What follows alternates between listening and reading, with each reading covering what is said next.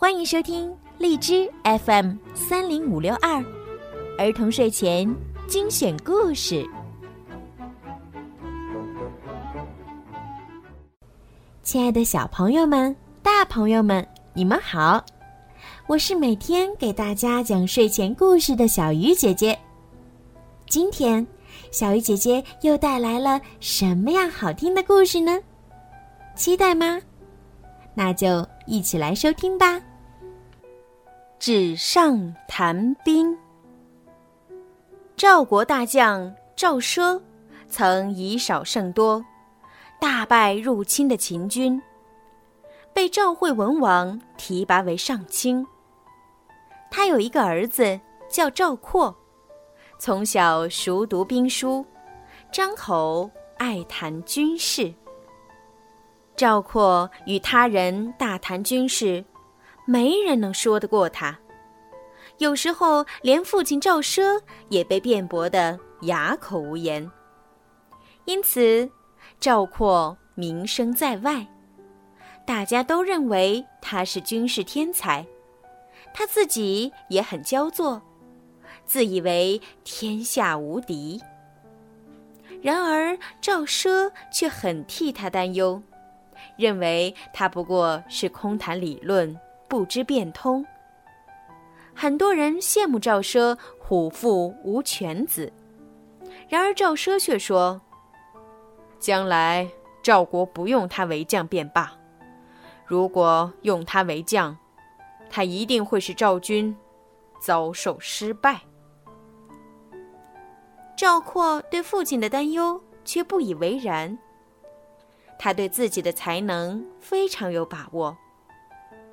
后来，父亲赵奢去世，秦军又来侵犯，赵军在长平坚持抗敌。廉颇负责指挥全军。他年纪虽高，但是很有用兵之道，使得秦军无法取胜。秦国看到这样拖下去，吃亏的最终是自己，于是想出了一个反间计。他们派人到赵国散布秦军最害怕赵奢的儿子赵括将军的话，弄得赵国人心惶惶。不但百姓听信谣言，赵王也上当受骗了，派赵括替代了廉颇。赵括洋洋得意，认为自己的才华终于可以得到施展。他到达战场，心想要大有一番作为，于是他的第一件事就是改变廉颇的作战方案。然而他没有作战经验，只是死搬兵书上的理论，很多将领出来反对。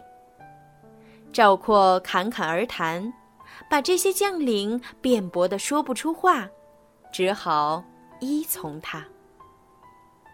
秦军原来受制于廉颇的作战方案，如今迅速找到突破口。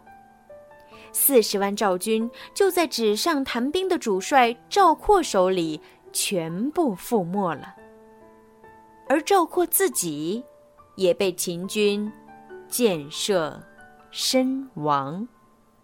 纸上谈兵出自《史记·廉颇蔺相如列传》，比喻空谈理论不能解决实际问题，也比喻空谈不能成为现实。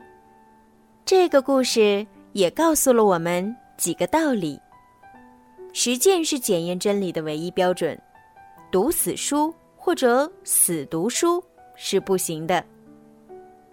成功来自丰富的实践生活，而不是书本上的条条框框。做事情呢，还要学会具体问题具体分析，生搬硬套书本上的东西是行不通的。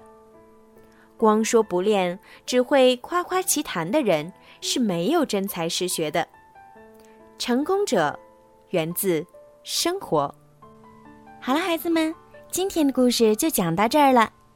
在今天故事的最后呀，小鱼姐姐要祝每一个小朋友今天晚上都可以做一个好梦。如果你们想听到属于你们自己的专属故事，可以让爸爸妈妈加小鱼姐姐私人微信“猫小鱼”全拼九九来为你们点播。好了，孩子们，晚安。